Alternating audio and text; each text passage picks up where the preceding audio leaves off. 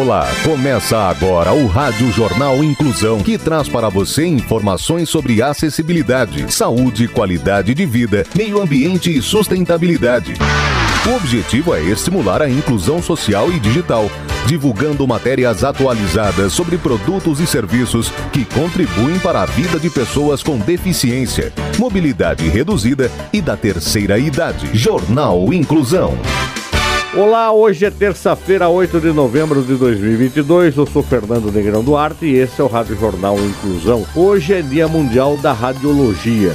Participam dessa edição os repórteres Tamiri Souza, Rafael Alves, Gabriela Lago, Danilo Santana e Clara Toscano. Vamos para os destaques de hoje. Jornal. Jornal. Inclusão Brasil. Cafeteria no Japão. Só emprega funcionários com gagueira. Turma da Mônica ganha primeiro personagem com nanismo. Sustentabilidade. Carro conceito elétrico quer unir simplicidade e sustentabilidade. Quem nos conta mais é o repórter Rafael Alves. Esta é a ideia por trás do projeto do OLE, carro conceito totalmente elétrico desenvolvido em parceria pela Citroën e a BASF. Segundo Uta Rosenkamp, presidente da divisão de tintas representando a equipe automotiva da BASF, o projeto é um microcosmo de ideias e soluções que vão muito além do conceito original. Com velocidade limitada a 110 km por hora e aceleração próxima ao modelo clássico de 2 cavalos, o carro conceito ganha um alcance mais amplo e melhora significativamente a vida útil da bateria. A otimização de recursos também está presente no design minimalista, como componentes projetados para usar materiais em um contexto diferente. Considerando que os consumidores possuem um smartphone com sistema de som e navegação, o veículo possui um painel que pode ser conectado ao telefone, poupando dinheiro e recursos que seriam gastos em equipamentos com as mesmas funções no carro. Para garantir que a produção seja mais simples, muitos dos novos componentes são projetados e fabricados a partir de materiais da mesma família de produtos químicos, com o maior número possível de peças feitos com o mesmo material é possível superar o desafio da indústria automobilística de reciclar componentes colados e soldados feitos de diferentes materiais. Inclusão. Cafeteria no Japão só emprega funcionários com gagueira.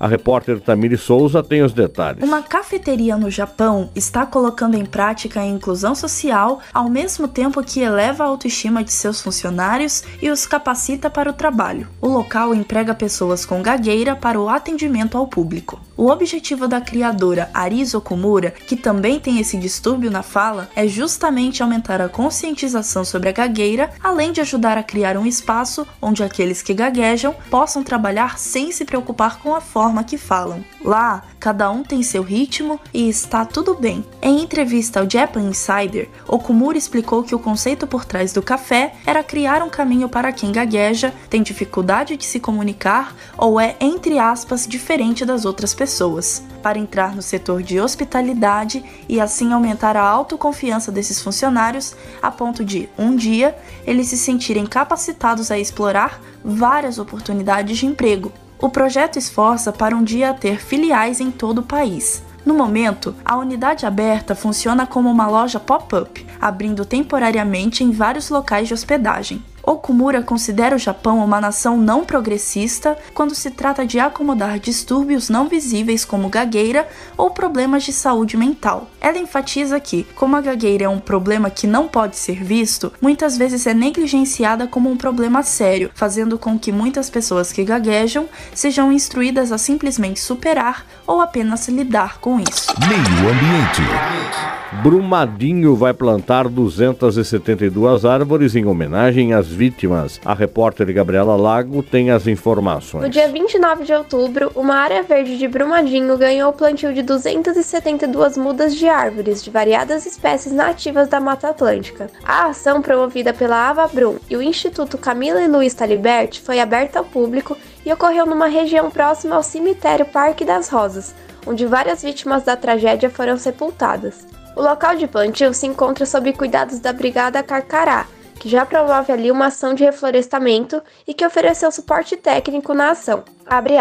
O plantio das mudas de árvore contribui na recuperação do meio ambiente, já que com o rompimento da barragem houve perda de vegetação do bioma Mata Atlântica em Brumadinho. A recuperação desse bioma, consequentemente, contribui na melhora da saúde e qualidade de vida da população. Dessa forma, nossos entes queridos continuam contribuindo por um mundo melhor. Fecha aspas. Prossegue a nota. O plantio de árvores para homenagear vidas perdidas é um movimento que cresceu durante a pandemia. Em diversas cidades pelo mundo começaram a surgir bosques da memória, para honrar a vida de entes queridos que se foram em decorrência da Covid-19. Em Brasília, por exemplo, foram plantadas espécies nativas do Cerrado, enquanto no Parque do Carmo, zona leste de São Paulo, foram plantadas espécies nativas da Mata Atlântica. Jornal. Jornal. Inclusão Brasil.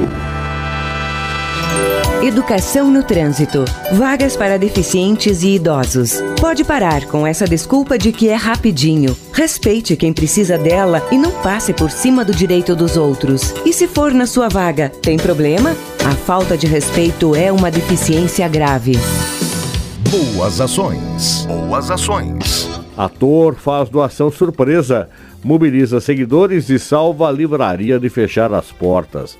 Danilo Santana é quem conta essa história. O ator Russell Crowe, famoso dos filmes de Hollywood, soube que uma livraria estava para fechar as portas e fez uma doação surpresa. Além disso, abraçou a causa e mobilizou seus seguidores para contribuírem também. O casal Liane e Anden Fried é dono de uma livraria independente no Reino Unido e recebeu do ator uma generosa doação de 5 mil euros, mais de 26 mil reais. Além da doação, o ator divulgou a campanha do casal em suas redes sociais e conseguiu que seus seguidores doassem também, o que totalizou 22 mil euros para a livraria independente, que em reais é mais de 117 mil reais. Lian Eden administra a livraria Book Bugs and Dragon Tales, em Northwich. O casal postou um link pedindo doações para a livraria para fazer mais trabalhos de divulgação com as crianças para evitar que fechassem o estabelecimento. Russell já havia doado 200 mil dólares para uma escola primária perto de sua casa na zona rural da Austrália em 2001. A doação foi utilizada para construir uma piscina no colégio. Um dos alunos se afogou na praia vizinha, em 2002. E segundo informações, a doação do ator destinava-se a permitir que os alunos se tornassem melhores nadadores e melhorassem sua segurança na água. Russell é neozelandês. Depois do sucesso inicial na Austrália, onde sua família mora desde a sua infância, se tornou um ator famoso de Hollywood no meio da década de 90.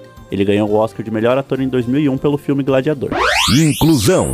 Turma da Mônica ganha primeiro personagem com nanismo. Clara Toscano tem as informações. A Turma da Mônica acabou de ganhar um novo amigo com nanismo. Ele se chama Bernardo e foi inspirado em Bernardo Hoffman, de 8 anos, que é um menino de Caxias do Sul, na Serra Gaúcha. O personagem está no livro intitulado Nosso Amigo com Nanismo e foi lançado no dia 25 de outubro, que foi o Dia Nacional do Combate ao Preconceito às Pessoas com Nanismo. O nanismo é um transtorno que se caracteriza pela deficiência no crescimento, resultando numa pessoa com baixa estatura, se comparada com a média da população de mesma idade e sexo. Muitas vezes, elas sofrem preconceito por serem mais baixas, e uma obra como a de Maurício de Souza, que alcança o público de todas as idades, é muito importante para ter essa representatividade. Temos certeza de que essa história e esse personagem vão contribuir para melhorar a vida das pessoas com nanismo, disse o desenhista Maurício de Souza. O garoto Bernardo, que o personagem foi inspirado, tem 8 anos e já passou por muitas situações de preconceito por conta do nanismo. Estudante do terceiro ano do ensino fundamental, ele concilia a escola com as paixões da música e no futebol. A mãe, Flávia Bert Hoffman, conta que a família sempre buscou incluí-lo nas atividades e não exacerbar a condição genética. A gente sempre procurou deixar claro para ele que o nanismo é um pedaço, é uma característica da vida dele, não o todo. Ele é o Bernardo teimoso, inteligente, esperto, que gosta disso e daquilo e tem nanismo, afirmou Flávia. Jornal Inclusão Brasil. O Rádio Jornal Inclusão de hoje termina aqui. Você também pode escutar o Rádio Jornal Inclusão em formato de podcast no Spotify. Se quiser entrar em contato com a gente, envie e-mail para radioniso.br, repetindo radioniso.br ou pelo nosso WhatsApp. O número é 15 99724 3329, repetindo 15 99724 3329. Obrigado pela audiência e até o próximo programa. Termina aqui o Rádio Jornal Inclusão, um projeto de extensão universitária da Agência de Comunicação da Universidade de Sorocaba. Jornalista responsável e apresentação, professor Fernando Negrão Duarte. Reportagens, Agência de Comunicação da Universidade de Sorocaba. Gravado no Laboratório de Comunicação da Universidade de Sorocaba, com edição de Douglas Vale e coordenação técnica de Luiz Rodrigues. Até a próxima edição.